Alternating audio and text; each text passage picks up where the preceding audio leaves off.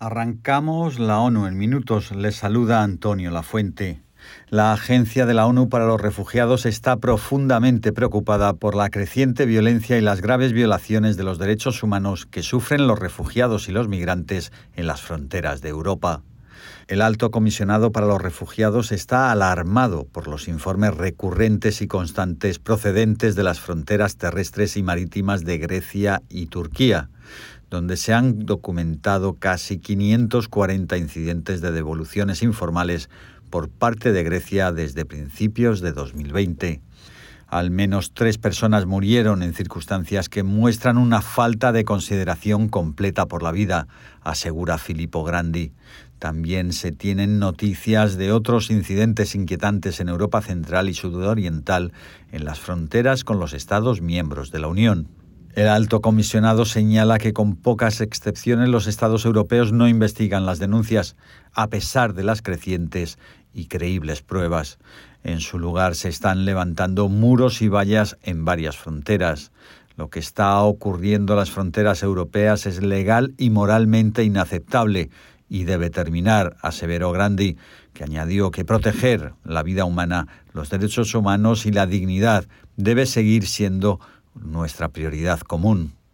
Pasamos a noticias de salud y noticias laborales, ya que más de un tercio de los centros sanitarios en todo el mundo carece de puestos de higiene en el punto de atención y solo un 16% de los países tiene una política nacional sobre un entorno de trabajo saludable y seguro en el sector sanitario. Todo ello se ha visto agravado por la pandemia de COVID-19 que ha dejado al descubierto la falta sistémica de salvaguardias para la salud, la seguridad y el bienestar del personal sanitario.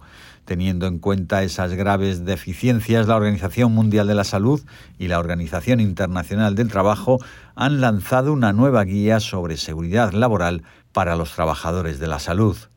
La guía ofrece recomendaciones sobre cómo aprender tras la experiencia de la pandemia y proteger más al personal sanitario.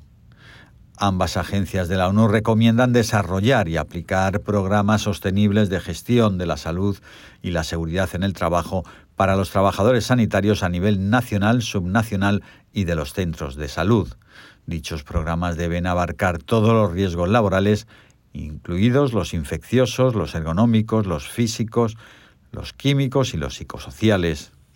Y seguimos con noticias sobre la salud porque la Organización de las Naciones Unidas para la Agricultura y la Alimentación y el Programa Mundial de Alimentos han lanzado un proyecto para mejorar la dieta de los niños en edad escolar.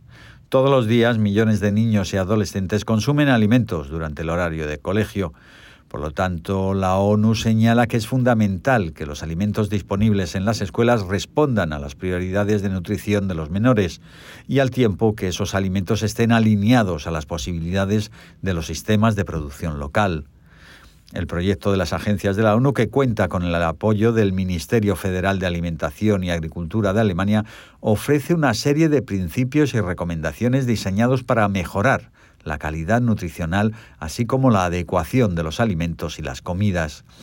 El proyecto tiene como objetivo lograr dos resultados que se refuerzan mutuamente promover la adopción de prácticas alimentarias saludables y aumentar el reconocimiento y la concienciación de la alimentación escolar adecuada como requisito legal para cumplir con el derecho del niño a la alimentación.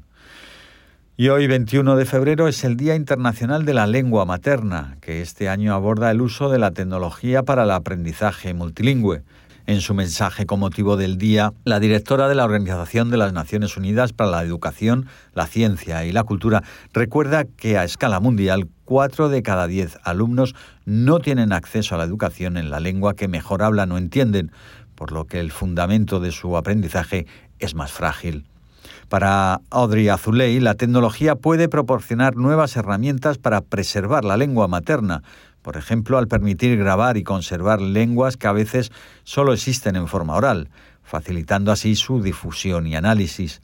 Sin embargo, advierte del riesgo de uniformación lingüística que entraña Internet y destaca que el progreso tecnológico solo estará al servicio del plurilingüismo si se hace un esfuerzo para que ello sea así. La preservación de la lengua materna y de las lenguas originarias es uno de los asuntos más queridos por Noticias ONU, te invitamos a que visites nuestra página donde encontrarás muchos reportajes sobre por qué es tan importante conservarlas. Y hasta aquí las noticias más destacadas de las Naciones Unidas. Se despide Antonio Lafuente desde Nueva York.